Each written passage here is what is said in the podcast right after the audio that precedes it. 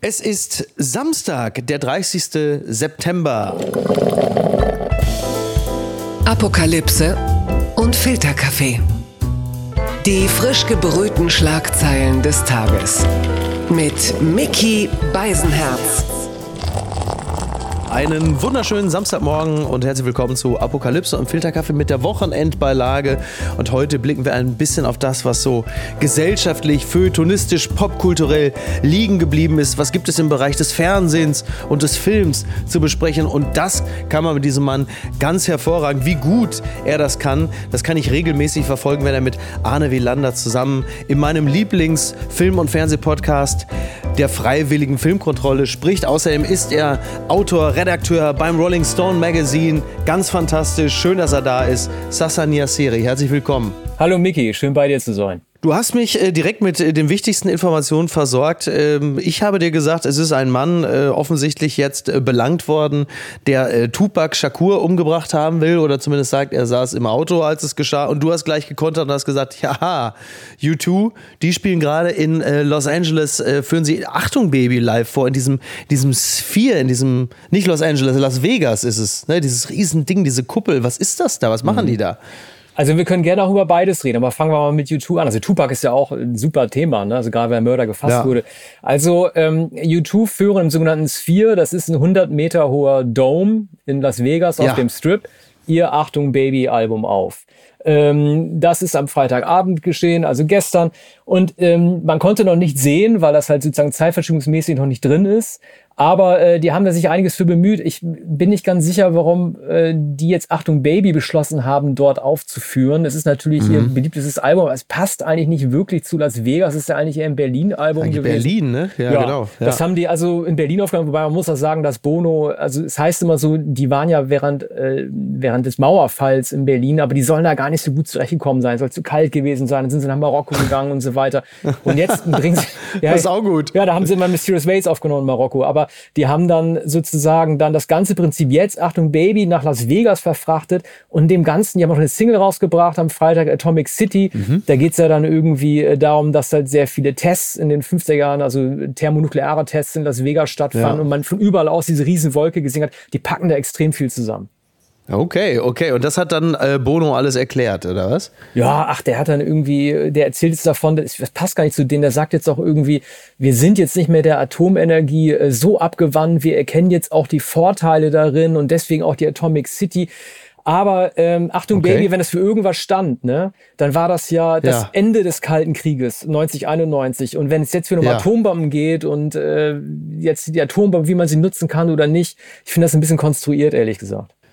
Ja, wirkt ein bisschen so, ne? Aber die Atombombe ist in diesem Kinosommer ja nun auch ähm, neben der Farbe Pink die dominante gewesen. Von daher haben sie wahrscheinlich kurzfristig gesagt, komm, das hört sich irgendwie gut an, das passt. Aber ein bisschen seltsam ist es äh, tatsächlich schon. Ich wollte eigentlich nur kontern und sagen, also es ist jetzt jemand, der sich jetzt verantworten muss für den Mord an Tupac Shakur. Und wir alle haben immer gedacht, es sei das Biggie-Lager gewesen, weil diese äh, beiden Tode lagen ja zeitlich relativ dicht beieinander. Aber es ist wohl ein ehemaliger Los Angeles ähm, Crips-Member, der in dem Auto saß und die Geschichte dahinter war wohl einfach nur, dass Tupac Shakur irgendjemanden verwemst hat an dem Abend oder wenige Stunden davor und äh, dann haben sie Stunden später gesagt, jetzt müssen wir uns ja irgendwie auch mal erkenntlich zeigen.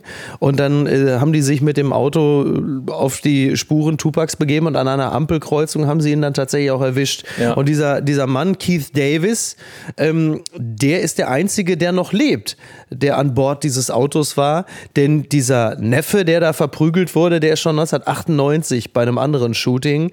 Also man könnte in den USA sagen, er ist eines natürlichen Todes gestorben. Ja, weißt du, ich finde das so interessant in diesem Fall Fall, da habe ich immer nachgedacht und ich habe auch ganz schnell, was ist ja, die Nachricht ist ja noch nicht so alt, ich habe mir ehrlich gesagt bei Wikipedia mal geguckt, List of Murdered Musicians. Die haben jetzt für alles eine Liste, ne? Ja. Und äh, tatsächlich waren äh, sowohl Biggie als auch Tupac so die wirklich letzten prominenten, wirklich prominenten, man sollte so mhm. Leute ja nicht mhm. werten, ne? aber wirklich prominenten ja. Musiker, die getötet wurden.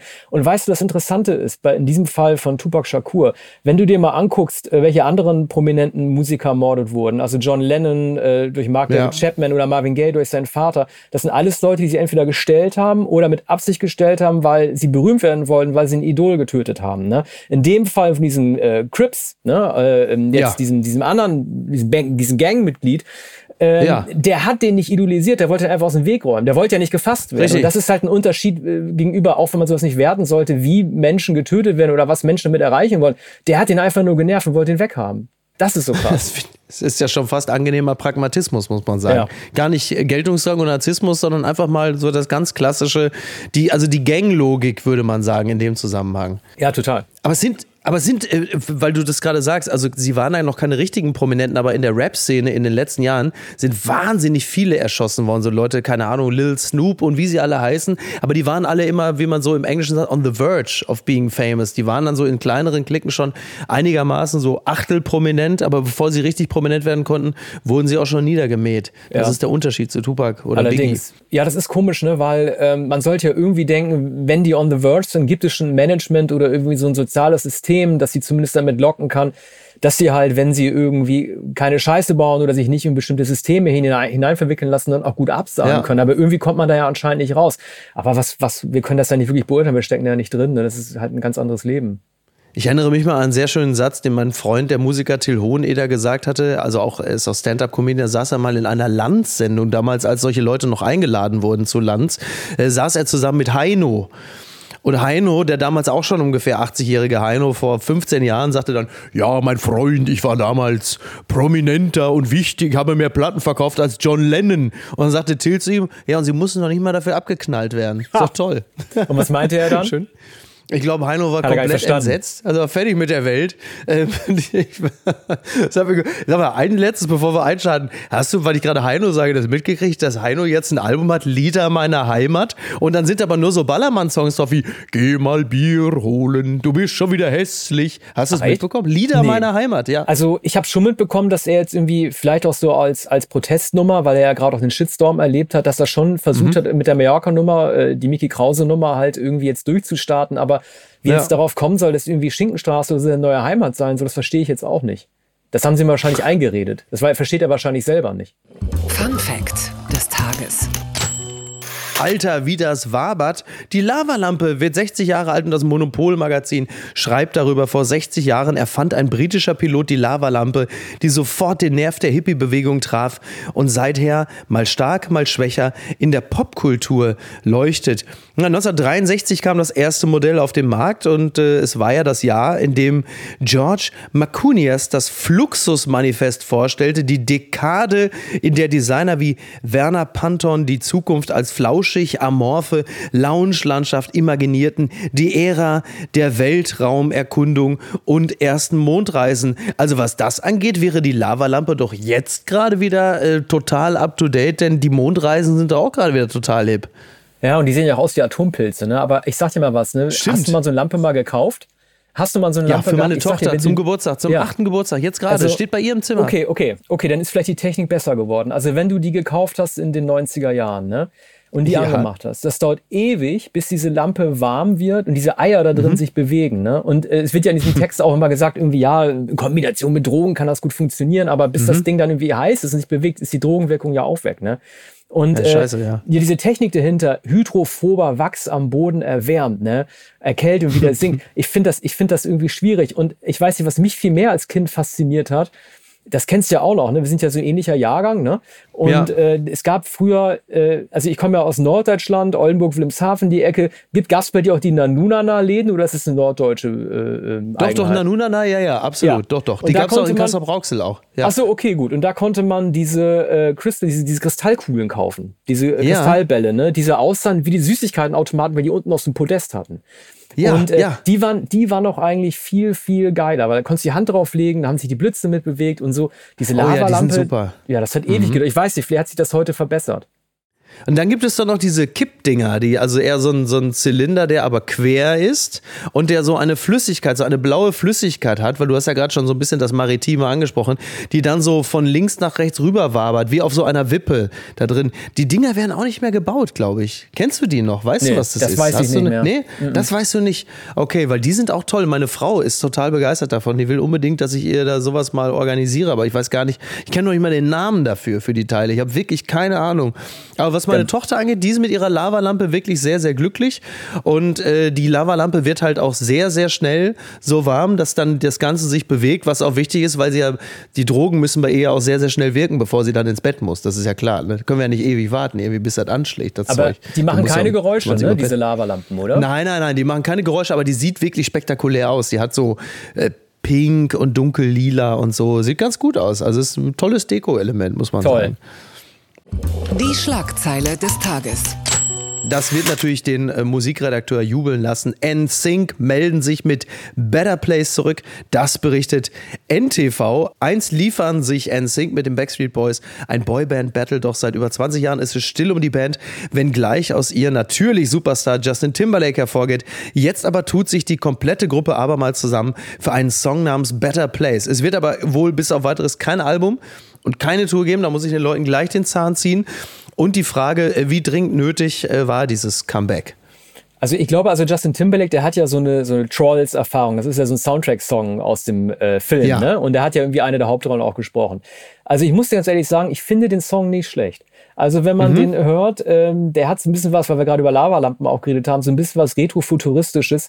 Ich glaube, er hätte den, ich glaube, der hätte sehr gut geklungen, wenn die den von Daft Punk hätten produzieren lassen, die es ja nicht mehr gibt, weil gerade so ja. der Chorus halt irgendwie so was, was, was Space Agiges hat. Ne? Was ich, was ich interessant ist, äh, finde, ich weiß, also Justin Timberlake, der hat das eigentlich nicht nötig. Ne? Er ist von allen Leuten, die aus ja. Boygroups ausgestiegen sind, der mit Abstand erfolgreichste, viel größer als Robbie Sogar Williams. Sogar noch größer noch. als Robbie ja, Williams, genau, ja. Ja, weil, weil Robbie Williams, der hat ja, der hat ja, hat's in den USA nie geschafft, ne? Und mhm. äh, Take, Take That ja auch nicht. Aber Justin Timberlake hat halt global funktioniert. Der ist größer als Robbie und ähm, der bringt sich hier trotzdem relativ dezent ein. Also ich habe darauf geachtet, der singt doch erst die zweite Strophe, also er, er hätte ja auch als Leadsänger sofort einstellen können, mhm. alle so platt machen können. Aber das hat er gesagt, das braucht er nicht. Ich finde es halt so lustig. Es gibt irgendwie auf Instagram so Making-of von diesen Studioaufnahmen. Erstens, einer, ja. von denen, einer von denen sieht aus wie Alec Baldwin. Ich frage mich, ob der da jetzt mitmacht. Irgendwie, also die, die sind alle ganz anders gealtert als er. Ne? Ja. Also als wenn die wirklich auch Alec Baldwin Und dann gibt's da halt diesen Making-of, wie die im Studio, Stimmt. also ein bisschen wie die Daddies da rumhängen. Ich musste da fast so ein bisschen dran, dran denken, so wie, wie an Fraktus, weißt du, als sie so äh, bei U96 so, im Studio waren, bei Alex Christensen. Ne? Also irgendwie so ein, so ein Aufnahmetyp, der drin steht und irgendwie so die Hände, äh, den Kopf in den Händen vergräbt und den Jungs irgendwie nicht so richtig sagen will, dass es nicht so richtig funktioniert. Aber ich finde den Song nicht schlecht. Ja, das, das Gemeine an dem äh, Konstrukt Boyband ist natürlich, dass es einfach grundsätzlich eine, eine Halbwerts, also die, die Halbwertszeit ist natürlich geringer. Ne? Ich meine, es ist ja schon immer sehr schrecklich, wenn man so Hair-Metal-Bands altern sieht. Wenn du dann so mit 70er hast, die immer noch so auftupierte Haare haben oder gefärbt oder so, ist immer schon würdelos. Aber äh, Boybands ist natürlich auch ganz schlimm, weil du bist natürlich mit äh, Mitte 40 jetzt nicht mehr im ganz klassischen Sinne äh, ein Boy und die haben dann alle schon so eine leichte Kiepe oder so und oder du das ja eine sieht aus wie Alec Baldwin. Ja, das ist natürlich fantastisches. Rust. Und oh Gott. Thoughts and Prayers. Ähm, schöne Grüße auch an Tupac. Und, ähm, und dann hast du, und dann hast du immer einen, wie du ja richtigerweise sagst, bei dem hat man das Gefühl, also die anderen haben total Bock. Ja. Und bei dem einen ist er schon irgendwie eher Charity, ne? Ja, das ist richtig schlimm. Das heißt, bei den New Kids war das ja auch richtig am schlimmsten. Ich habe ja auch New Kids on the Block Erfahrung, also ja. sozusagen auch, auch damalige Erfahrung. Ich war meiner damaligen Freundin Kerstin, das war im April 91 äh, beim New Kids Konzert in Bremen. Ja. Und das war mir so peinlich, ne? Ich war da 15, dass ich irgendwie so, so eine ähm, äh, äh, Jacke, äh, extra, ich habe mir extra auf meine Jacke so einen Cure-Aufnäher drauf genäht. Oh damit die Leute ja nicht denken, dass ich New Kids-Fan bin Was und in der Resistance. ausziehen. Ja. Ich war eine Resistance und dann dieser äh, stickig heißen Bremer Stadtteil. Man hat das Gefühl, dass die ganzen Ventilationssysteme alter Stadtteilen damals auch noch gar nicht so gut waren. Ja. Und da habe ich dann versucht, irgendwie dann Kante zu zeigen. Und bei, genau, bei den New Kids, das merkst du den an. Also es gibt ja sowieso diesen einen Wahlberg da drin, Donny. Mhm. Ja. Und dem merkt man ja auch an, dass er sowieso schon total grantig ist, weil er nicht die große Karriere gemacht hat, sondern Mark. Ja. Und wenn du die jetzt alle siehst, der tut mir richtig leid. Machen die das jetzt gerade oder was? Sind die jetzt wieder ich unterwegs? Weiß, das, ja, ich weiß nicht, ob die das gerade machen, aber mhm. die ähm, waren vor einiger Zeit und einer von denen hat ja auch sein Coming Out gehabt. Also endlich hat sich auch mal einer getraut, halt irgendwie zu sagen, ja. dass es natürlich okay ist, wenn Frauen auf ihn stehen, aber er das halt nicht erwidern kann. Ne? Achso, ja, das stimmt. Ja. Wobei man in gewisser Hinsicht, zumindest was die Liebe angeht, gilt das für einige Boyband-Mitglieder, dass sie die Liebe in dem Sinne nicht erwidern konnten. Aber sie haben die, wie man so schön sagt, die Benefits haben sie durchaus noch mitgenommen.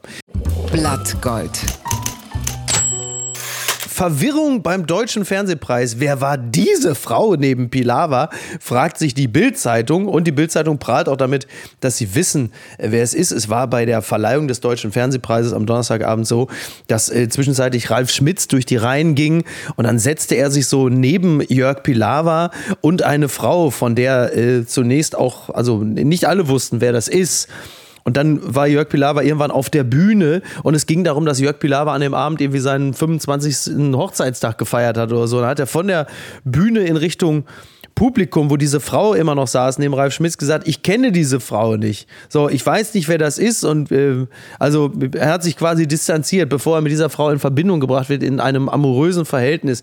Es ist aber, und das äh, löst auch die Bildzeitung natürlich auf, es ist die Journalistin, Kolumnistin und Autorin Silke Burmeister. Liebe Grüße, die war auch hier schon bei uns zu Gast. Äh, wir äh, lieben sie sehr, Palais Flux, ähm, tolle Organisation. Und ausgerechnet bei der, also das ist so witzig, weil Silke Burmeister ist natürlich ursprünglich ja auch äh, Taz und Spiegel und ausgerechnet die wird jetzt plötzlich zu so einer Art Covergirl der Bildzeitung. Das entbehrt nicht einer gewissen Komik und äh, die Bildzeitung hat äh, schon fast ihr äh, etwas mit Jörg Pilawa äh, angedichtet. Also ist also ist schon hart an der Kante. Das das taucht auch in meiner Twitter-Timeline jetzt am laufenden Band äh, auf. Äh, ich habe mir den Artikel dazu durchgelesen, ich habe es erst gar nicht verstanden. Ich habe mhm. gar nicht verstanden, was da passiert ist. Ja. Ich habe das dreimal durchgelesen. Das war für mich so ein bisschen wie so Glitch in the Matrix mäßig. so äh, Melkovic, Melkovic, äh, John Melkovic im 13. Ja. Stock, äh, Harry Potter Gleis 9,5. Was redet Pilawa denn da? Also, mit, äh, also er, er, dichtet, also als hätte der irgendwie so einen Roboterausfall gehabt. So, Entschuldigung, ja. Äh, Jörg Pilawa, aber als hätte der irgendwie den falschen Text gesagt, weil er gedacht hat, er müsste den sagen, aber ganz mhm. vergessen hat, wem er sitzt. Ich musste ehrlich gesagt so ein bisschen auch an Joe Biden denken. Ich weiß, es ist ein bisschen hart, aber hm. der war jetzt vor ein paar Tagen auch irgendwie in den Medien. Äh, auf TikTok gab es ein Video, da konnte man wohl sehen, wie der so eine Konferenz gehalten hat mit wichtigen Leuten am ja. Tisch. Und dann dreht er so sein Sprechkärtchen um. Das ja. kann man natürlich heutzutage alles ranzoomen. Ja. Und dann siehst du da genau in 10 Steps, was jetzt zu sagen hast. You enter the room, You Say Hello, Ach, wirklich? You Say That. Ja, ganz, ganz schlimm, also richtig bedenklich. Ne? Also man weiß ja, dass Sleepy Joe, also man darf halt eigentlich mhm. den Namen nicht benutzen, weil er ja von jemandem benutzt wurde zuerst, den ah, man keine Sorge, hier darf nicht man nennen das. sollte. Hier darf man das. Ja. Und, ähm, aber das hat mir so richtig Sorge bereitet bei Joe Biden und da dachte ich auch, das ist so ein Glitch in the Matrix oder halt so ein äh, Glitch in the Old Age. Ich weiß nicht, und bei Pilava, ich habe das, also was, was war da? Ich habe das überhaupt nicht verstanden, warum mhm. der das, wie, wie man darauf kommen kann, sowas zu machen. Bei, bei Pilava fand ich es äh, vor allen Dingen bemerkenswert. Ich war ja im Saal ähm, und äh, er hat eine, also er hat eine wahnsinnig lange äh, Rede gehalten. Er hatte einen, also er, sein, sein Sprech, sein Redeanteil war unfassbar lang bei dieser eh unfassbar langen Preisverleihung. Ich hatte ein bisschen das Gefühl, seit eins war er der Ausrichter und die haben gedacht, pass mal auf, der kriegt hier bei uns, keine Ahnung, sagen wir 12 Millionen im Jahr. Äh, wir lassen ihn jetzt so lange auf der Bühne, den lassen wir so viel erzählen, dass er wenigstens sein Geld wert ist. Und also diese Verleihung, ich sag's dir, also zunächst einmal das Positive. Die Frau vom Fernsehpreis hat als ich mich doch sehr kurzfristig doch noch angemeldet hatte, weil ich meine Einladung eigentlich habe verfallen lassen. Aber es waren von mir zwei, drei Freunde da und da bin ich doch hingegangen. Die war super nett und hat mich auf einem super Platz platziert, dass ich bei meinen Kumpels sitzen darf. Also das war wirklich wahnsinnig nett und ein ganz toller Kontakt. Having said that, also rechts neben mir hat, äh, ich nenne nicht den Namen, hat eine Ibuprofen genommen weil es wirklich ihm körperlich wehtat nach vier Stunden. Und andere haben Bepanthen gegoogelt. Es war, also sowas habe ich noch nicht erlebt, wirklich. Also ich, also es ist, Du, das kann doch nur damit zu tun haben, dass, also wenn ich das richtig verstanden habe, dass der Schwarm einen Fernsehpreis bekommen hat, oder? Ja, das da haben ist. Wahrscheinlich, da haben die Kopfschmerzen eingesetzt. Ja, das nicht? ist so, so in die, also die, die Clique ist schon nicht so ganz falsch. Also sagen wir so, ich habe mich sehr gefreut, dass äh, die Amazon-Doku, die Klimadoku von Yoko gewonnen hat. Das fand ich äh, The äh, World's Most Dangerous Show. Das fand ich fantastisch. Es gab ein paar Highlights, aber wirklich mein, mein heimliches Highlight ist äh, der Text von Cornelius Pollmer in der Süddeutschen Zeitung über äh, den Fernsehpreis. Das hat mir dann doch, hat mich dann doch im Nachhinein versöhnt. Er schreibt schon, der, der Text fängt schon toll an. Auf den Ortseingangsschildern der nach wie vor welteinmaligen Stadt Köln fehlt als Beigabe leider die Powervokabel Medienstandort.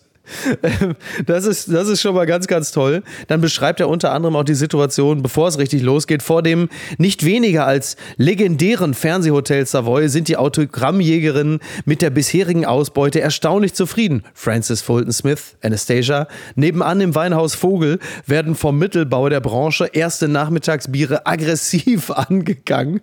Und für die Verleihung in den MMC-Studios ist der Dresscode Casual Chic vorgegeben, weshalb man sich in einer interessanten Mischung aus Angst und Ahnungslosigkeit nun so angezogen hat, wie man vermutet, was das deutsche Fernsehen unter Casual Chic versteht.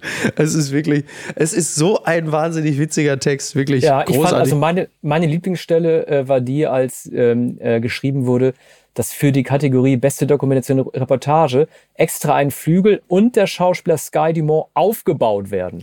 Man hat also den Schauspieler Sky Dumont extra aufgebaut. Also man neigt ja auch dazu, diesen alten Charmeur oder diesen äh, ja. graumilierten Charmeur halt irgendwie leicht zu veräppeln. Aber ich erinnere daran, er hat in, glaube ich, den, ja, den beiden erfolgreichsten deutschen Filmen aller Zeit mitgemacht, weißt ja. du ja. Also bei Otto ja. der Film und Manitou. Und er ist ein Kubrick-Schauspieler. Das ist richtig. Also, ja, ihr habt ja, ihr habt, heute noch.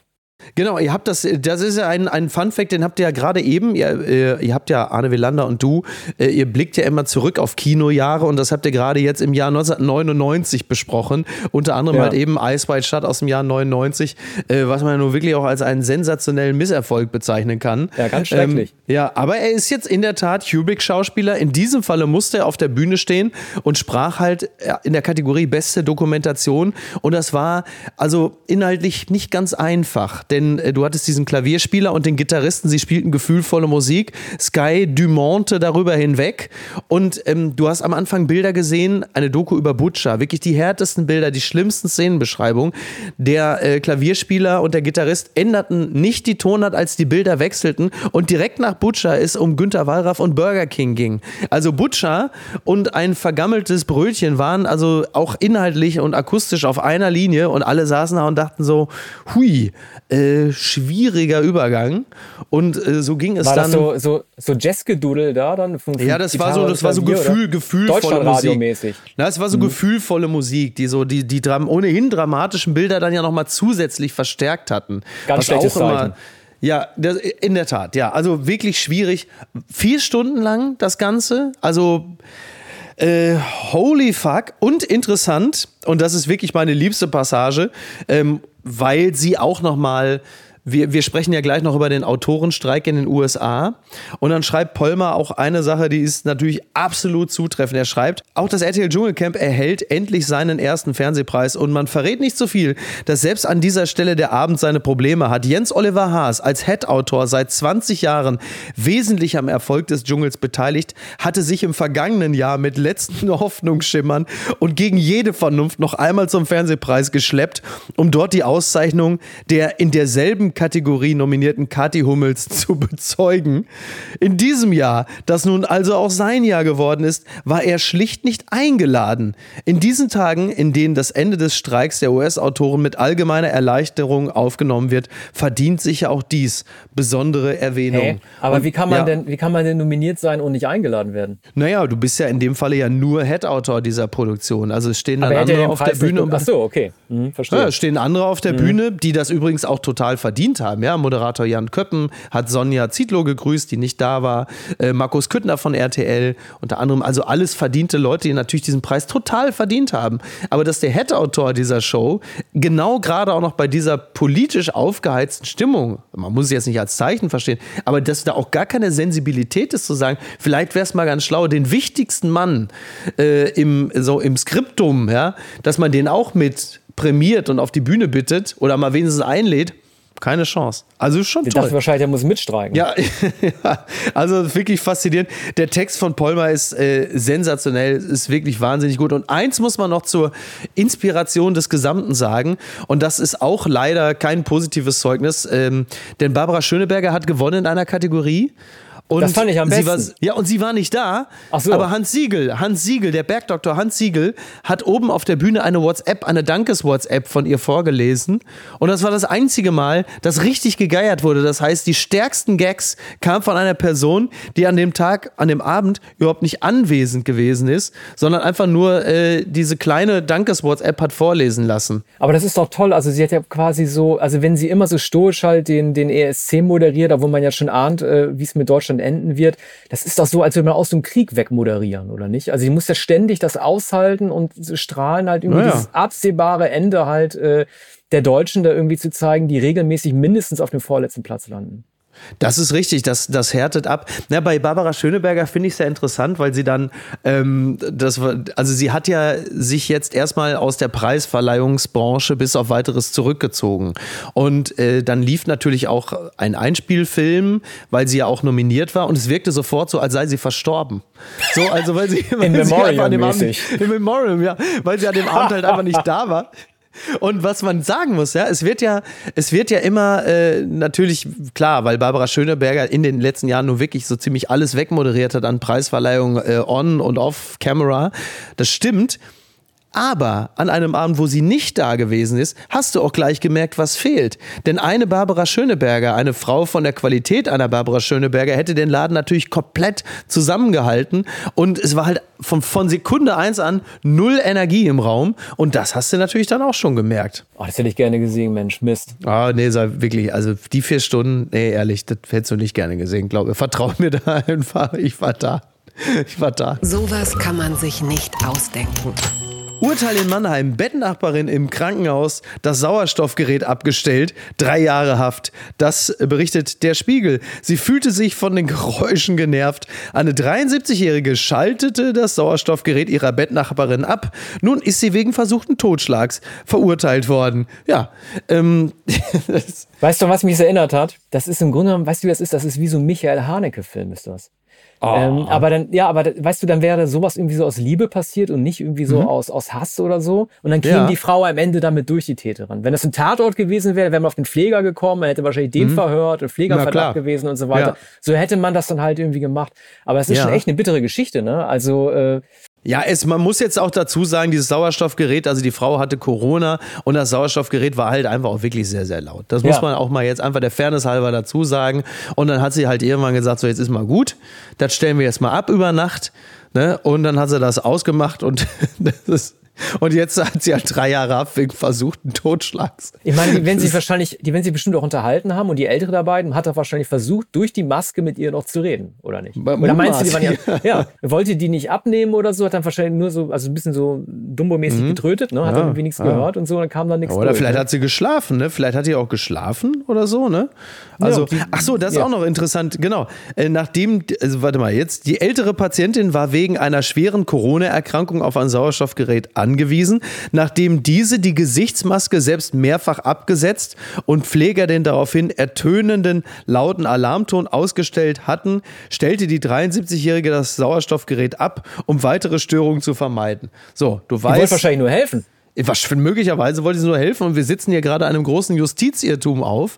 Aber, aber diese Krankenhausgeschichten sind ja sowieso mal wahnsinnig lustig. Äh, Klaas Häufer Umlauf hatte letztens bei Baywatch Berlin auch erzählt, dass er irgendwie mal im Krankenhaus lag, so eher so als Jugendlicher und dann war er auf so einem Dreierzimmer und einer, der war so immer so sehr gut gelaunt und dann war ein anderer, der lag da rum, den haben sie glaube ich nur immer Leiche genannt oder so, weil da kaum noch irgendwas kam und immer. Das bestimmt der in der Mitte. Ja, meistens, ne? Und kurz bevor die Frau von Leiche kam, haben sie ihm immer noch irgendwie so ein Pornoheft irgendwie auf das auf die Bettdecke gelegt, weil der arme Kerl. Der konnte sich nicht wehren. Der konnte sich einfach nicht wehren. Zelt gebaut wahrscheinlich noch. Ja, toll, ne? Also so Krankenhausaufenthalte sind immer super. Ich habe auch mal irgendwie vor, 5, nee, vor 20 Jahren oder so mit einem operierten Bandscheibenvorfall im Krankenhaus gelegen und hatte so zwei Opas. Der eine hieß Heinz, der andere hieß Günther. Und Günther hat meine Mutter war dann irgendwann am Geiern. Also meine Mama ist nach wie vor eine sehr attraktive Frau und die hat mich dann irgendwann später, äh, habe ich sie kurz so runtergebracht, die musste noch bleiben. Dann lachte sie sich tot und sagte, du weißt gar nicht, was passiert ist. Günther hat mir gerade seine Nummer zugesteckt. So. durch den Gips. durch, den, durch den Gips quasi. Also faszinierend. So, man muss, also ich will, will, jetzt nicht dafür plädieren, dass man häufiger Zeit in Krankenhäusern verbringt, aber es ist schon ein interessanter Soziotop, muss ja, man sagen. Wahrscheinlich eine Nachwirkung der, der, der, der Narkotika, die er bekommen hatte. Ne? Denke ich mal. Ne? Größen, Größenwahnsinnig geworden. Dachte, er könnte da, jetzt jeden, jeden, jeden kriegen. Jede. Darauf kann man sich, darauf kann man sich eigentlich mal rausreden. Ne? Man kann immer noch sagen, ich bin unschuldig, ich war noch, äh, ich hatte noch Narkotika im Leib. Wenn es immer ja, so einfach Ich kenne das selber auch. Ich, letztens nach einer Behandlung habe ich irgendwie auch gelallt und dann habe ich hinterher gesagt, dann irgendwie ja zum Arzt, also ich habe wahrscheinlich versucht, einen Witz zu machen. Ich hoffe, das war irgendwie nicht zu blöd. Und dann meinte er auch, keine Sorge, what happens in Hollywood stays in Hollywood. Oh, also das ist sehr Die Ärzte, gut. die können damit umgehen. Ja, ist schon ein echter Profi. Mein Bruder war, das fällt mir gerade ein, der war, glaube ich, jetzt irgendwie beim Zahnarzt, war der auf so einer Art Lachgas oder so. Aber der hat mhm. wohl irgendwie auf diese Art von Narkose unglaublich aggressiv reagiert. Der hat wohl Hi. irgendwie, nach dem, was ich gehört habe, war der kurz darauf, das ganze Behandlungszimmer auseinanderzunehmen. Also bei dem war das, bei dem war das eher so Bruce Banner-mäßig. Also da hat er gar, äh, nicht, gar nicht gut getan. Ist denn Lachgas, also ich kenne das ja nicht so, muss man dann wirklich lachen oder heißt das nur so? Ich weiß das, ich habe es noch nie probiert, aber das ist, glaube ich, unter mhm. Jugendlichen doch jetzt gerade auch so ein Trend. Die knallen sich doch jetzt alle irgendwie Lachgas rein in England. Ich glaube, das ist irgendwie so frei drauf. verkäuflich. Ja, ja. man hört ja so viel Gutes. Ja. Werbung. Mein heutiger Partner ist Barissimo die Kaffee-Eigenmarke von Aldi. Ah, ist das nicht eine herrliche Vorstellung? Ihr sitzt in eurem Lieblingscafé draußen in der Sonne, ihr genießt einen herrlichen Espresso in Barista-Qualität und dann fällt euch ein, ja, ich, ich wohne ja auf dem Land. Ich wohne ja irgendwo in der Peripherie. Es gibt ja gar kein schönes Café, wo ich mich hinsetzen kann. Aber ich habe einen Stuhl, ich habe einen Tisch, ich habe einen Garten und ich habe Barissimo. Barissimo von Aldi. Das ist äh, ganz fantastisch, denn man kann sich eine kleine Auszeit mit Barissimo gönnen. Die kleine Auszeit, das bedeutet, mit Barissimo wird das Leben einfach bonissimo. Und das Issimo steckt bei der neuen Kaffee-Eigenmarke Barissimo von Aldi schon mit drin. Barissimo, das ist Barista, Qualität zum Original Aldi-Preis und man muss auf nichts verzichten. Denn man kann sich seinen Daily Coffee in Barista-Qualität jeden Tag leisten und natürlich auch genießen. Es gibt ganze Bohnen, Kaffeepads, Kaffeepulver für die Maschine und Kaffeekapseln, quasi alles, was das Herz begehrt und für jeden Geschmack ist etwas dabei.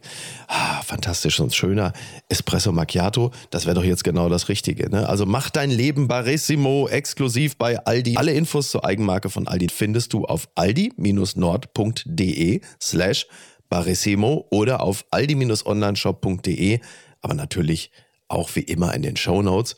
Und es tut mir wirklich leid, ich habe keine Zeit mehr. Ich muss mir jetzt erstmal einen Kaffee machen. Die gute Tat des Tages. Autorengewerkschaft legt Streik nieder. Hollywood bewegt sich wieder. Der Tagesspiegel jubelt. Die Einigung der Autoren erhöht den Druck der Schauspielgewerkschaft auf die Studios. Die US-Filmbranche atmet auf die Kinos. Vorerst noch nicht. Ja, man hat sich äh, geeinigt. Es waren rund 150 Tage. Also äh, Streik der Writers Guild. Also es gibt jetzt auch wieder Late Night in den USA. Es haben wir so ein, zwei sind ja ausgeschert. Die wollten es erst ohne versuchen, haben da festgestellt, dass das auch insgesamt nicht so gut angekommen ist, so als Streik Streikbrecher. Äh, was mhm. bedeutet das eigentlich für die Showbranche in den USA, die mhm. Situation, die jetzt hergestellt wurde? Oh, du siehst schon nicht glücklich aus. Ja, also weiß ich nicht, ich, also von Natureller bin ich eher ein Streikbrecher, ne?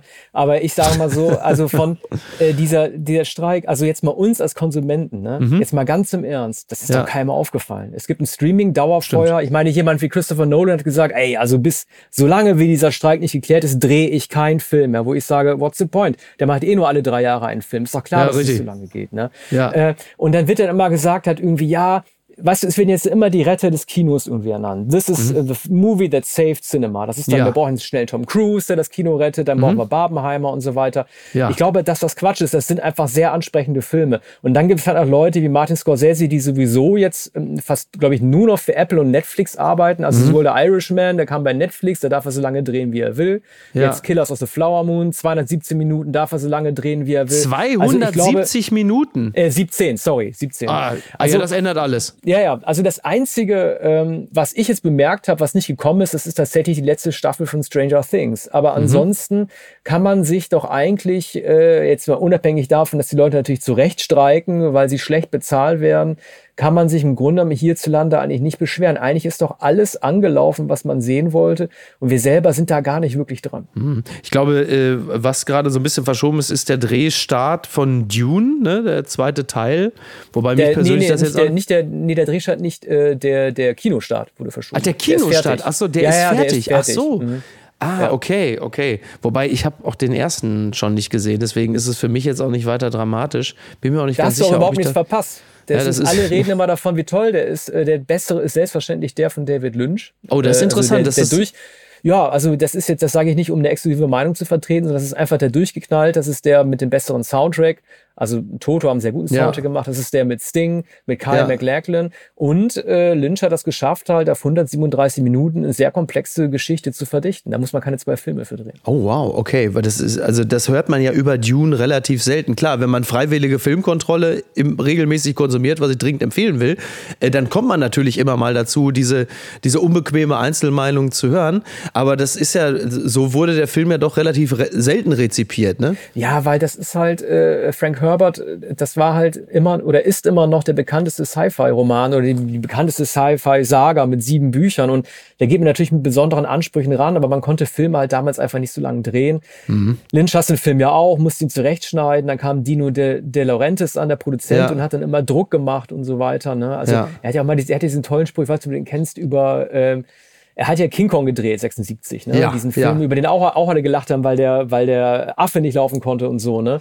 Aber Dino De Laurentiis hat dann in seinem italienischen Englisch dann irgendwie gesagt, als er gefragt wurde, warum, warum haben sie denn King Kong gemacht? Das ist ein Tierhorrorfilm, was soll das? Und dann hat er gesagt, when Jaws die, no one cried, when my King Kong die, everybody cried. Der hatte halt die, Roman die, die Romanze drin erkannt und ich glaube, der wollte auch so ein bisschen mehr Love dann irgendwie auch für Dune mit einbauen ähm, mit Kyle hm. MacLachlan und wie heißt die schon, mit John Young und so. Ich ja. weiß nicht, ob das so gelungen ist, aber irgendwie war es eine bunte Mischung und mich hat das überzeugt. Grüße aus der Phrasenhölle. Es gibt eine Sprachkritik in der Süddeutschen Zeitung von Roland Kehlbrand. Schreibt, in unsere schöne Sprache hält das Staccato-Deutsch Einzug. Kürzer wird davon leider nicht jeder Vortrag. Wer immer noch behauptet, Deutsch sei eine langatmige Sprache, dem sei dieser Tage empfohlen, einmal in der U-Bahn, auf Einkaufsstraßen oder im Bistros genau hinzuhören. Als Folge allgemeiner, zumal digitaler Beschleunigung der Kommunikation hat sich ein kurzes, schnelles, lässiges und ausdrucksstarkes Staccato-Deutsch entwickelt. Äh, da sind wirklich ganz, ganz tolle Beispiele drin. Ich bin äh, sehr, sehr begeistert. Was, äh, was ist dir gerade so sprachlich aufgefallen? Du bist ja auch viel unter Leuten finden. Ja, ach, du, das ist, also ich habe bei, ich hab bei äh, diesem Beitrag gedacht, da war irgendwie jemand ziemlich sauer und ist doch ein anderer Jahrgang als wir. Also ähm, hm. ich weiß nicht genau, ähm, äh, was ihn jetzt irgendwie stört. Ich meine, ich habe ja auch Kinder. Äh, mein, ja. mein Ältester ist neun und mein, meine Tochter ist fünf. Die fangen auch schon komisch zu reden, aber ich weiß nicht, wie es mhm. dir geht. Was mich mal interessieren würde, ist, äh, wer hat das eigentlich eingeführt und seit wann gibt's das? dass die Leute nicht mehr Ciao sagen, sondern Ciao Ciao. Seit wann du bist, das? es ist so witzig, dass du Wer das sagt, sagst. Also seit wann ja. und das ja. sagen jetzt alle und ich will es mir nicht angewöhnen, ich werde es mir nicht angewöhnen. Ja. Wie kommt man denn darauf? Ich muss ganz ehrlich sagen, ich glaube, ich habe es zum ersten Mal im Imbiss gehört. Mhm. Aber ähm, ich weiß nicht, wo kommt das her? Ist das ein Film oder so? Oder ich sagen hab, Kinder das? Ich habe wirklich keine Ahnung. Dazu nur zwei Sachen. Ich habe das das erste Mal von äh, Ralf Heimann äh, bei Twitter gelesen. Der schrieb das nämlich irgendwie vor, sagen wir mal ganz grob, ach, keine Ahnung, drei Monaten. Dem fiel es auch auf. Der sagte, äh, äh, jetzt sagen aber wirklich auch alle immer Ciao, Ciao zur alle. Verabschiedung. Und dann ist es mir aufgefallen, dass ich das auch mache. Und jedes Mal, wenn ich es mache, schäme ich mich natürlich in Grund und Boden und denke, Mann, halt doch einfach die Fresse. Aber es ist wirklich, ich weiß auch nicht, warum das so ist. Vielleicht, weil es einfach auch nur so ein Laut ist, der einem so einfach über die Lippen geht. Weißt du, so ein, weil Tschüss klingt doch irgendwie mal ein bisschen stumpf und Tschüss, gut, ich komme aus dem Ruhrgebiet, da kann man so Tschüss, ne? aber so, weißt du, so, vielleicht weil das so was Weltgewandtes ist, so Ciao, ciao, ne? Ciao, ciao. Ja, so, ist, ich, ich, weiß auch nicht. Ja, ich denke, das Wort Ciao, das ist an sich auch sehr, sehr schön und ich glaube, weil das so schön ist, will man es einfach zweimal sagen. Wahrscheinlich. Du willst ja nicht, ne? also Tschüss, Tschüss, da sagst du zweimal ein blödes Wort, ne? Oder jetzt, Hallo, Hallo, sagt ja, das ist ein belangloses Wort. So ne? ungelenk irgendwie, ne? Und jetzt, jetzt sind wir aber der Sache auf der Fährte, vielleicht ist es auch was ganz anderes, denn äh, der ja nun sehr, sehr erfolgreiche Podcast Lanz und Precht hat ja eine Verabschiedung in unsere Welt gebracht, in die Öffentlichkeit, in der Markus Lanz sich häufiger am Ende einer Folge verabschiedet mit Ciao, ciao, ciao, ciao, ciao, ciao, ciao, ciao, ciao, ciao, ciao. Also er sagt es halt nicht zweimal, sondern sagt er einfach 23 Mal. So. Und weil wir oft ja auch in unserer hektischen Zeit einfach diese nicht haben, sagen, belassen wir es bei einem kurzen Ciao, ciao und dann sind wir dann raus aus der Situation. Aber es ist gut beobachtet. Also ja, wie gesagt, aber ich schäme mich. Also du hast deine Anklage ist natürlich trifft dir auf fruchtbaren Boden und das völlig zu Recht. Ich möchte an dieser Stelle anmerken, also meine Tochter sagt plötzlich ganz häufig immer den Begriff krass Was ich bei so einem achtjährigen Mädchen auch mal so krass. Ist ja so. eigentlich aus unserer Kindheit eher. Ne? Eigentlich ja, ne? Aber es kommt dann plötzlich auf, dann denkst du, wo kommt das denn jetzt wieder her? So krass. Was ich bei Jugendlichen natürlich ganz häufig immer gehört habe, ist der Begriff übertrieben. Also das ist übertrieben gut. Ähm, und was ich wirklich abgrundtief hasse, und das kommt aus dem Sportjournalismus, ist äh, die inflationär gebrauchte Vokabel überragend. Es ist ja wirklich mittlerweile ja? alles überragend. Also, ja, also es gibt ja viele, viele dieser Wörter, die man irgendwie immer, also meine, meine Nervwörter sind, also jetzt sage ich auch nichts Neues, das weiß ja hier, das ist das Narrativ. Ja. Das ist aber schon seit 2015 wird das benutzt. Das stimmt. Was auch sehr, sehr nervig ist, ist, ähm, das äh, Verb auserzählt. Ich weiß nicht, wie man darauf kommt. man, man, es heißt zu Ende erzählt. Auserzählt, ja. das hat sich auch mal jemand ausgedacht. Und äh, was ich auch richtig blöd finde, und das gibt es auch immer häufiger, ist die Selbstermächtigung. Heute sind ah, alle ja. selbstermächtigt. Ich weiß ja, ja. wahrscheinlich von Self-Empowerment, alles klar und so weiter. Ja. Aber man muss es doch deswegen nicht wirklich in jedem Bericht schreiben, in dem es darauf geht, dass sich jemand selber emanzipiert. Also das sind so meine drei Begriffe, die ich echt nicht mehr hören kann. Und eins, eins würde ich gerne noch zitieren, also es ist sehr, sehr, sehr zutreffend. Ähm, was er hier beobachtet, das hat mir auch gut gefallen. Endemisch ist mittlerweile in der Generation, also muss man in der Generation Z, also endemisch ist mittlerweile in der Generation Z der sinnfreie Gebrauch von genau eigentlich als Antwortpartikel zur Bestätigung der Äußerung eines Gesprächspartners gedacht hat, sich Genau. Unterdessen zu einer Selbstbestätigungspartikel weiterentwickelt. Ein typischer Satz aus einem U-Bahn-Dialog. Hatte gerade einen Termin bei der Studienberatung. Genau. Und die haben mir gesagt, ich könnte auch mal ein Erasmus-Stipendium beantragen. Genau, das wäre dann, keine Ahnung, irgendwo in Europa. Krass, oder? Kommentar der Gesprächspartnerin, hä? Voll unfair. Würde ich auch gerne machen. Interessant ist, dass genau hier als Signal für den laufenden eigenen Formulierungsprozess verwendet wird. Als innerer Monolog, so als sei eine besondere Anstrengung zur geistigen Bewältigung der Mitteilung vonnöten. Nur wird der Gesprächspartner dabei unfreiwillig in eine Zeugenschaft genommen genommen. Aber wäre es besser, wenn das alte Zögerungsmerkmal äh wiederkehrte? Aber das finde ich nicht schlecht. Das ist gleichzeitig auch sehr affirmativ. Bei meinem ja. Sohn ist es genau andersrum. Der sagt jetzt die ganze Zeit immer, bei allem, was ich sage, ist halt so. Und wenn ah, ja. du das als Antwort gibst, ne, dann heißt es ja nur, du Papa, was du mir erzählst, das weiß ich doch schon längst. Ja. Tell me something new. Ne? Das ist sozusagen auch eine Art der Selbstermächtigung wahrscheinlich halt irgendwie mit zu zeigen, dass er sowieso mehr weiß als ich. Und ich knirsch schon auch mal mit den Zähnen, aber ich sage, okay, sowas geht hier irgendwann auch mal vorbei. Ne?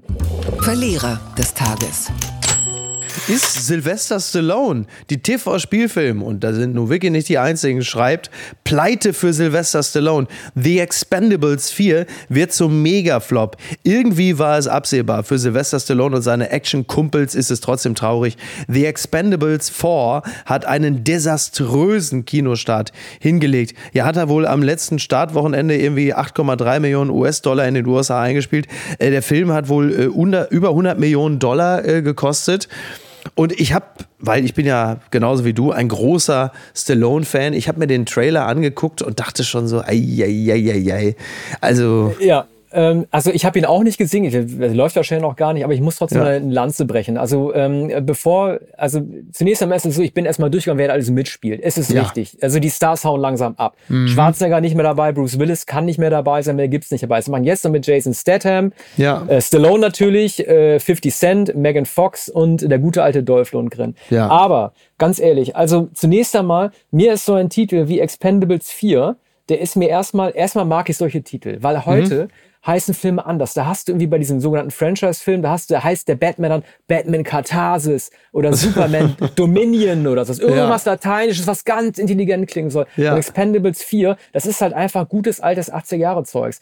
Einfach eine 4 dran klatschen. Das gibt's sonst nur noch bei Deadpool. Aber Stimmt. was wirklich, also was, was wirklich, was wirklich wichtig ist, ist äh, folgendes. Ich glaube, dass der Film nicht funktioniert, weil, ähm, zu viele Leute oder zu, die Leute, die im Film beteiligt sind, halt irgendwie versuchen mit der Ironie der 80er Jahre Stars irgendwas zu machen. Ja. Und äh, da läuft was falsch, denn ähm, wir, die wir mit diesem Film aufgewachsen sind, äh, wenn wir äh, Phantomkommando geguckt haben, City Eye, City, ja. äh, City Cobra und so ja. weiter, wo du jetzt auf YouTube die lustigsten Szenen findest und so, ja, ne? ja. Ähm, das war damals alles. Wo er mit der Schere gemeint. die Pizza zerschneidet in seinem Office, ja, ne? Ja, oder wenn jetzt irgendwie Schwarzenegger jemand an den Füßen dann irgendwie aus dem Fenster raushält und so und dann trotzdem fallen lässt. Das sind Sachen, man fand das irgendwie cool, aber man fand das nicht affig, da war keine Ironie dabei. Wir haben ja auch nicht die Bravo gelesen und die aufgeschlagen und dann Catcher Gugu oder Duran Duran gesehen und uns schlapp gelacht gelacht. Nee, heute richtig. will man so über die Schlapp lachen, man würde heute über 80 Jahre Frisuren lachen, aber es war damals ganz ernst. Ja. Das war Style to Date. Und äh, so muss man die Filme halt handhaben. Aber wenn du halt zunehmend die Expendables so darstellst,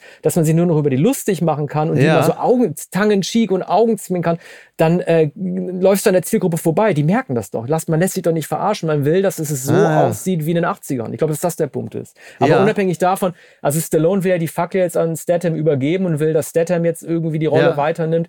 Ich sage es nochmal, Stallone hätte für Creed den Oscar kriegen müssen. Ja. Es war übrigens auch das zweite Mal, äh, nee, das erste Mal, Entschuldigung, das erste Mal, soweit ich weiß, dass ein Schauspieler zum zweiten Mal für dieselbe Rolle nominiert wurde. Er Mhm. wurde als Rocky schon mal nominiert, 76, Hauptdarsteller, jetzt Nebendarsteller. Er hätte den kriegen müssen und nicht dieser blöde Broadway-Typ Mark Rylance. Was war das hier? Äh, Bridge of Spies oder was? Ach Gott, ja, das Also, haben wir auch schon ja, ja, komplett vergessen. Lächerlich. Ja, ich liebe, ich liebe Stallone heiß und innig und ich kann es nur schwer verwinden, dass der Mann auch schon 77 Jahre alt ist. Also ich glaube, wenn Ja. Stallone an Altersschwäche stirbt, dann äh, stirbt in mir auch irgendetwas. Äh, So viel Traurig. kann ich schon mal wirklich, ja, absolut. Ich fand's so witzig, äh, das ist ja jetzt wohl auch überliefert, dass Stallone ja in dem neuen Expendables aber auch nur so einen besseren Cameo hat. Der ist ja kaum drin, ne? So irgendwie, so, because it is an embarrassment. I don't want to play that. I got no rights.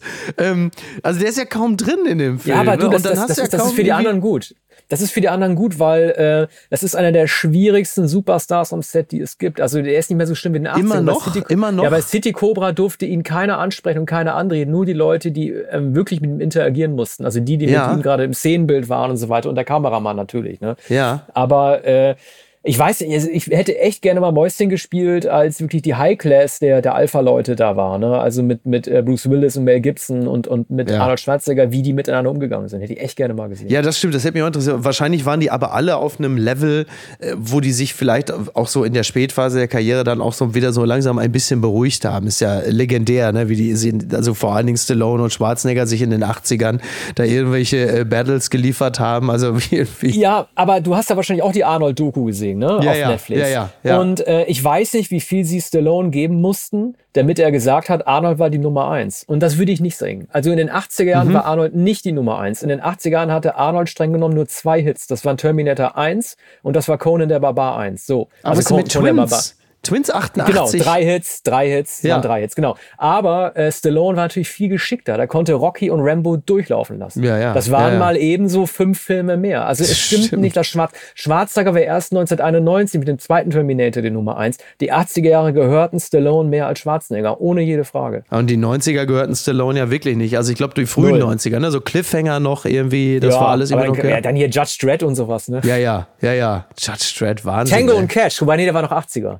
Ja, 89, Tango und, oder Ja. 89 oder 90 irgendwie. 89 mit, mit Kurt Russell. Ja. Und Lock Up, ne, 89 auch. Mit, äh, Ja, mit d- Donald Sutherland. Sutherland. als Drumghoul. Drumghoul. Ja, toll. Dann klären wir jetzt nochmal eine Sache hier. Ganz weit vorne.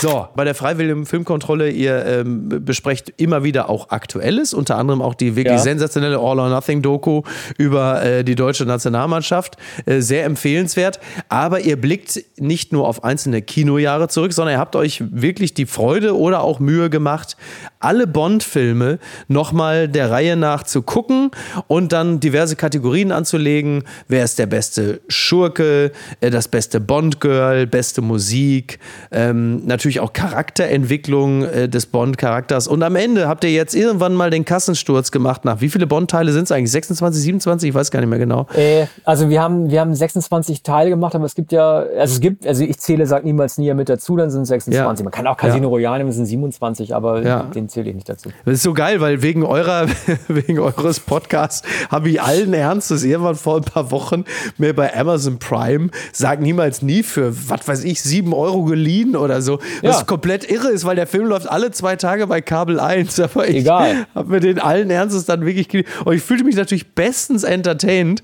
weil ihr völlig zu Recht von diesem äh, Beta-Bond so geschwärmt habt. Aber trotzdem die Frage, wer ist denn jetzt der beste Bond? Und warum? Ähm, also es ist, also ich finde, dass alle ähm, James Bond-Darsteller, bis auf Timothy Dalton, der, wenn man sagt, der Shakespeare-Mime, wobei ich mich Ja. frage, was es irgendwie soll, weil das ist ein Brite und Briten spielen, spielen in ihrer Schulzeit immer am Theater irgendwie Shakespeare, also kann jeder ein Shakespeare-Mime sein. Das ist richtig. Also, also alle bis auf den finde ich ganz gut, sogar auch den Australier George Lazenby. Ich glaube, ja. ein faires Kriterium, das man anlegen könnte, ist, weil das sind ja sehr, sehr anstrengende Dreharbeiten und äh, der Ruhm, der dich überkommt, der fordert dich sehr. Ich glaube, das Kriterium, das man anlegen könnte, ist, wie lange eigentlich merkt man einem James Bond-Darsteller nicht an, dass er keinen Bock hat. Mhm. Und ich finde, nach dem Kriterium betrachtet, scheidet Roger Moore schon sehr, sehr früh. Äh, nicht Roger Moore, Entschuldigung, Sean Connery der scheidet ja. da sehr, sehr früh aus. Das hat ja mein Kollege äh, Arne Wielander auch immer schön gesagt. Ich weiß nicht, ob es zu Feuerball war oder man lebt nur zweimal.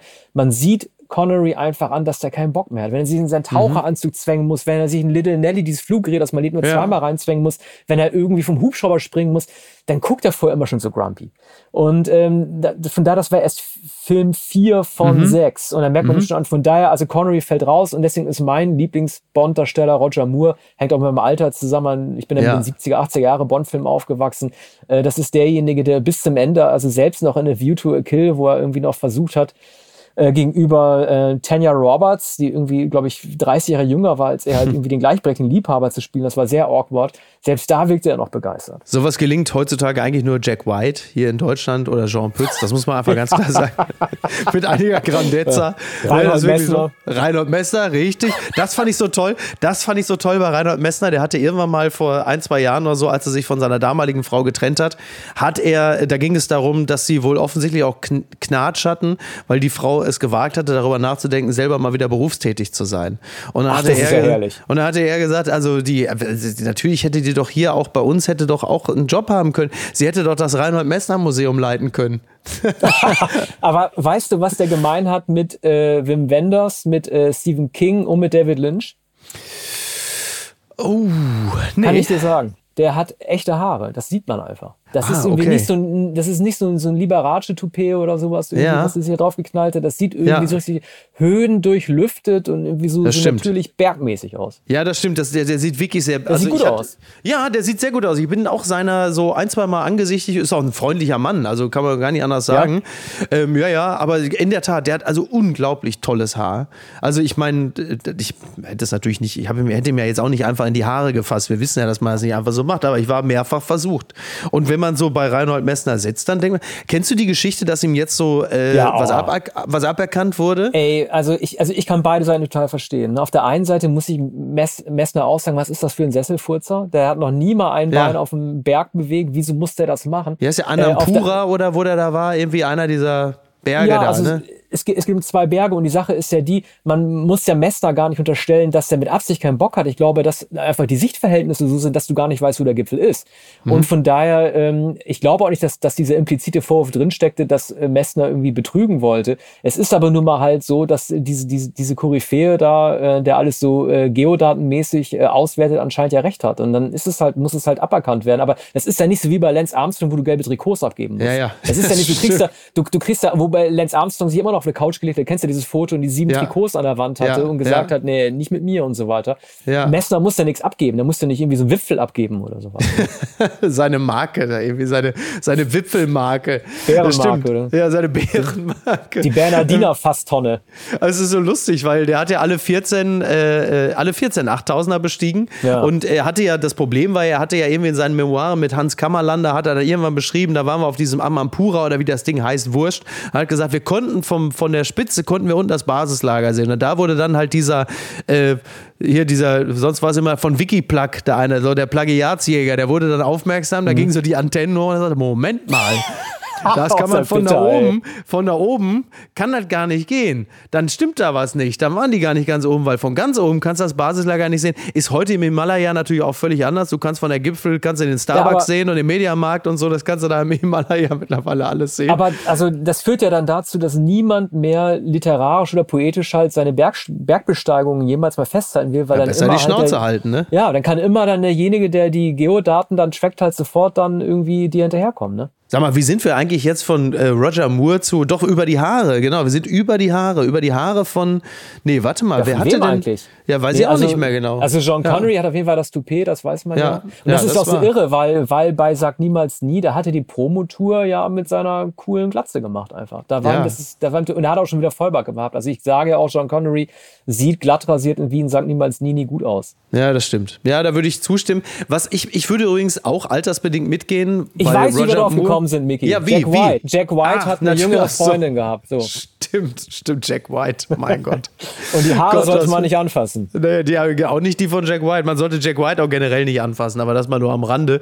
Ähm, ich bin ja auch tatsächlich eher für, für Roger Moore. Zum einen altersbedingt, genau, weil wir mit dem ja dann doch irgendwie noch groß geworden sind, aber vor allem auch, weil ich finde, dass er mit seiner ganzen Attitüde gegenüber dieser Filmreihe eigentlich die beste Haltung hatte, nämlich augenzwinkernd oder Augenbrauen hochziehend ganz deutlich zu machen, was ist das alles für ein unglaublicher Blödsinn hier? Und das finde ich ganz gut und ich habe echt ein zunehmendes Problem mit diesem Überpsychologisieren der Figur, die Daniel Craig gespielt hat. Ich will einfach mal wieder den ganz clean, guten Fun, wie ich ihn übrigens immer mehr Ja. von Mission Impossible beko bekommen habe, was für mich in dem Zusammenhang eigentlich mittlerweile die viel interessantere Reihe ist, weil sie halt einfach Spaß macht.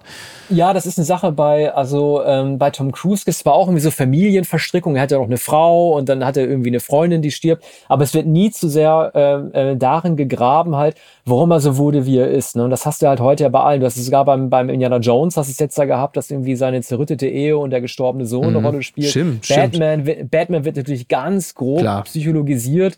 Deswegen finde ich es auch, auch so interessant, dass Tarantino gerade gesagt hat, irgendwie äh, Batman sei psychisch nicht so interessant, ne? Ja. Also der sei irgendwie nicht tief genug. Das habe ich wiederum nicht verstanden. Wahrscheinlich wollte der nur mit seinen eigenen Figuren da rumkokettieren. Aber ich finde auch, es wird ein bisschen zu viel Zeit damit äh, dazu verwendet, zu erklären, warum jemand unbedingt auf Mission gehen will oder jemanden töten will. Das ist, glaube ich, auch nicht unbedingt das, was man unbedingt immer sehen will. Gucken mal, wer da spricht. Oliver Pocher gratuliert Ex-Amira zum Geburtstag. Tränenbrief. Ich habe als Ehemann versagt. Das berichtet natürlich die Bildzeitung. Der Comedian leidet sehr unter der Trennung. So, also, ne, ist ja klar. Also, wenn sich zwei trennen, dann ist das nicht schön und da wollen wir auf den Gefühlen gar nicht rumtrampeln. Aber Oliver Pocher hat seiner Ex-Frau, künftigen Ex-Frau, zum 31. Geburtstag einen offenen Brief quasi via Instagram geschrieben, wenn ich das richtig zitiert habe. So macht man das heute. So. Und dann hat er also rührende Zeilen geschrieben und dann äh, schrieb er unter anderem aber das hier. Und da haben also ähm, hat Weltprominenz wie Julian FM Stöckel, der Bachelor André Mangold oder ich weiß nicht, irgendwer noch keine Ahnung, haben geschrieben, also ganz berührende Zeilen. Du bist wirklich äh, mehr als das, was die Öffentlichkeit sieht. Hast du toll gemacht. So, die Bild-Zeitung hat das Ganze noch weiter berichtet, hat gesagt, eiskalte Reaktion von der Ex. Sie hat also diesen Instagram-Post weder geliked noch kommentiert. Also so ist das heutzutage. Es ist also, Ja. ne, also diplomatisch ist da wirklich also Eiszeit. So, aber Also mich, mich hat dieses Thema sehr, sehr geärgert. Also ich habe mich über Pocher sehr geärgert. Er hat ja geschrieben, ich lese kurz vor, nun sitze ich hier alleine zu Hause ohne dich. Was für ein Jahr liegt hinter dir? Ich habe es im letzten Jahr leider nicht geschafft, dir das zu geben, was du dir von mir erhofft hast. So, diese Ja. implizite Message, die er damit verteilt, Ja. das ist ganz einfach die, dass er einfach zu viel zu tun hatte und zu gut war für sie und einfach ein zu bewegtes Leben hat. Das hat mich so ein bisschen erinnert an so Bewerbungsgespräche, äh, wo es dann irgendwie heißt, was sind ihre Schwächen? Und sagt man, ich bin zu ungeduldig und zu perfektionistisch, weißt du? Also in Wirklichkeit ist das ein Narzissmus und das wiederum hat mich äh, daran erinnert, da habe ich mich wirklich geärgert.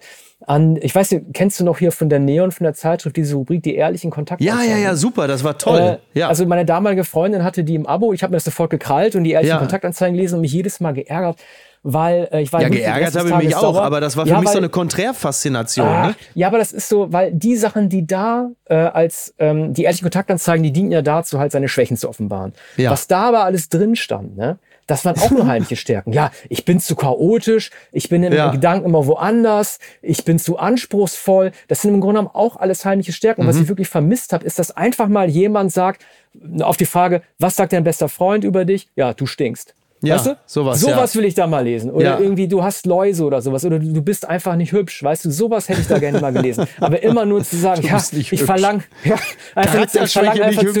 Ja. ich verlange einfach zu viel von der Welt. Warum versteht die Welt mich nicht?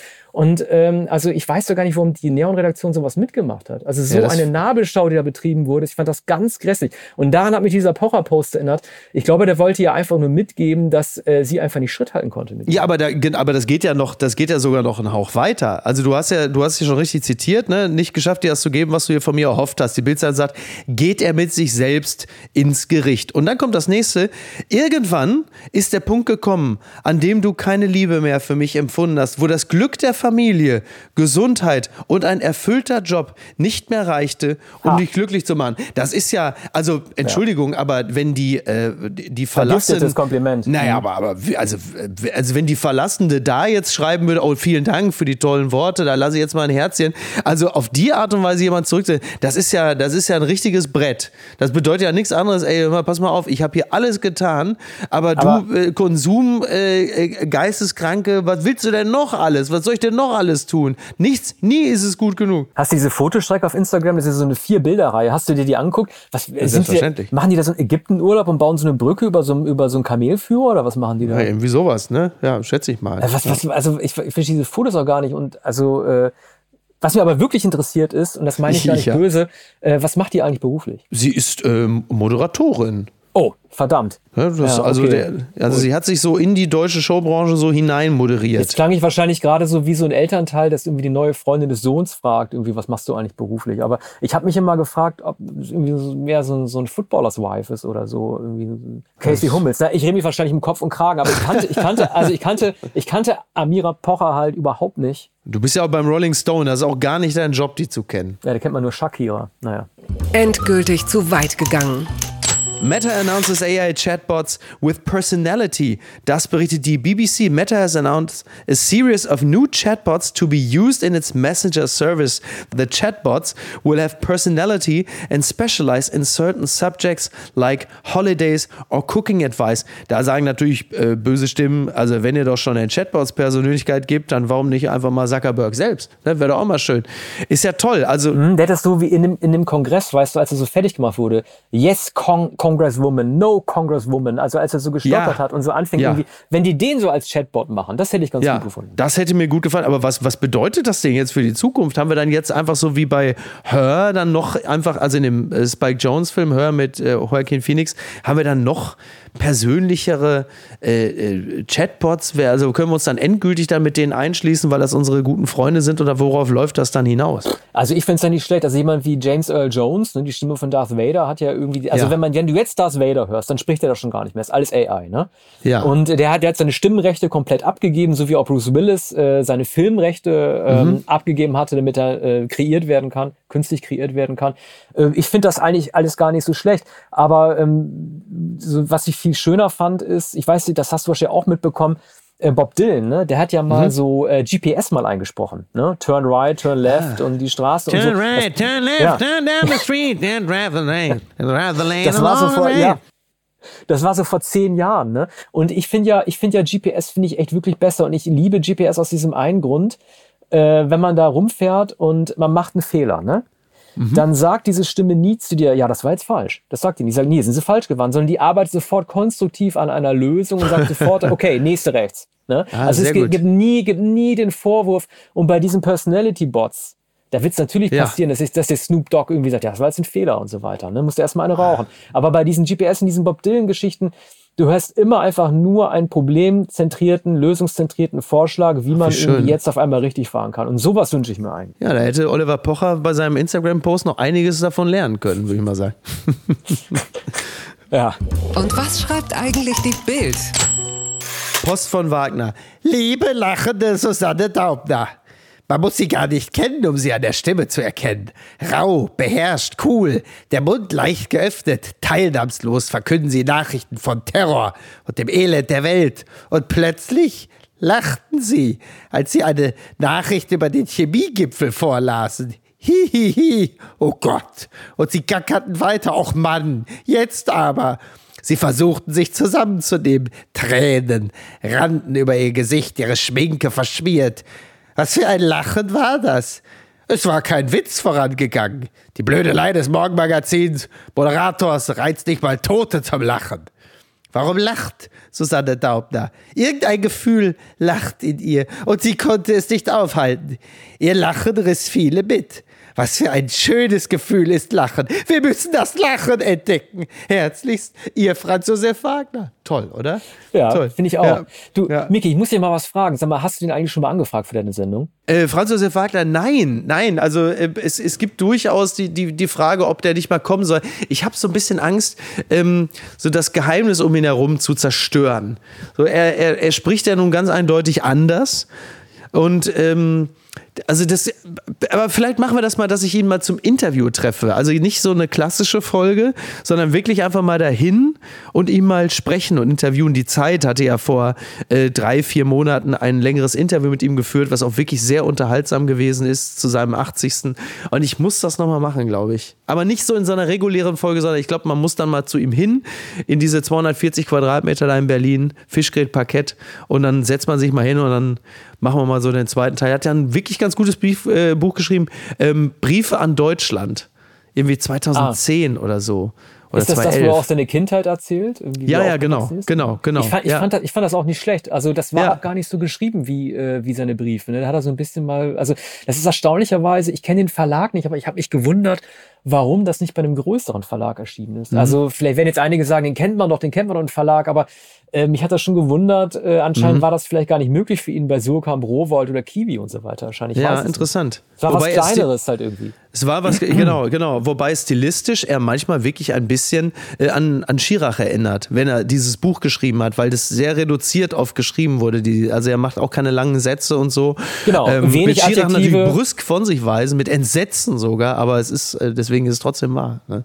Ja, als Journalist ja sowieso, du, du fängst ja irgendwann an, auch Inhalt und Sound voneinander zu trennen. Ne? Und das würde ich bei Wagner zum Beispiel auch mal machen. Also äh, auch wenn man mit seinen Positionen nicht übereinstimmt, äh, finde ich äh, die schon teilweise auch äh, sehr gut geschrieben. Das hat schon diesen Hemingway-artigen Ja, Stil. ja, total. Siehst du, guck mal, da sind wir uns doch äh, auch in diesem Punkt sehr einig geworden. Sasan, ich danke dir ganz herzlich. Wie schön, dass du da gewesen bist. Ja, ich, ich danke dir auch, Miki. Jetzt wollte ich eigentlich zuerst sagen, irgendwie, das war dieser Dead-Joke, den ich bringen wollte. Ich wollte sagen, bis nächsten Samstag und so tun, als wäre ich jetzt, würde ich jetzt denken, dass ich immer eingeladen wäre am so. Samstag. Und da meinte meine Frau, das sollst du unbedingt lassen. Das habe ich aber trotzdem gesagt. Ja, lacht keiner, ne?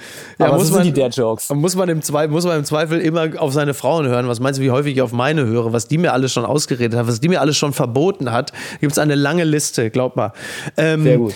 Aber ich würde mich freuen, wenn du wiederkommst. Muss ja nicht nächster Samstag sein, aber es könnte ja ein Samstag sein. In Ja, vielleicht im Zukunft. Da November, ne? Wer weiß. Ja, mich, Nein, Quatsch. Sehr schön. Was, was kommt, Ja. was ist die nächste Folge von der Freiwilligen Filmkontrolle? Die letzte Folge ist ja noch nicht allzu alt, da ist das Jahr 1999, der zweite Teil. Aber was habt ihr euch als nächstes vorgenommen? Also wir machen jetzt drei verschiedene äh, Rankings, die wir beginnen. Also einmal Steven Spielberg Ranking. Wir haben auch schon mal ein Tarantino Ranking, was kommt das Steven Spielberg Ranking. Ja.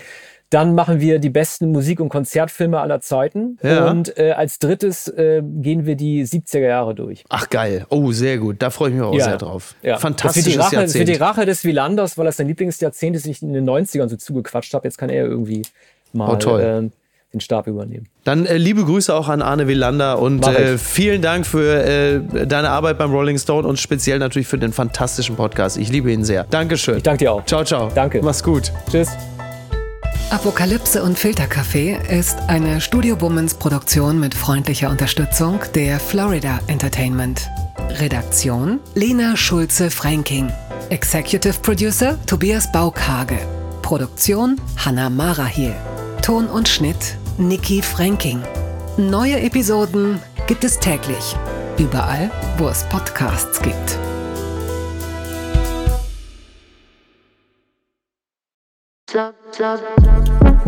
Buh, Stefanie Giesinger hier. Mit mir habt ihr nicht gerechnet, oder? Ich bin nur kurz hier, um euch über meinen Podcast zu erzählen, G-Spot. Bei dem spreche ich über alle möglichen Themen, wie zum Beispiel Sex, Feminismus, Beziehungen und auch vergangene Beziehungen. In der aktuellen Folge spreche ich mit meinem Ex-Partner Markus Butler über alles, was wir so erlebt haben, was wir vielleicht sogar bereuen, wie wir uns jetzt fühlen, wie wir Liebe sehen und was wir uns für die Zukunft wünschen. Also, falls ihr Lust habt reinzuhören, würde ich mich sehr freuen. Bis dann!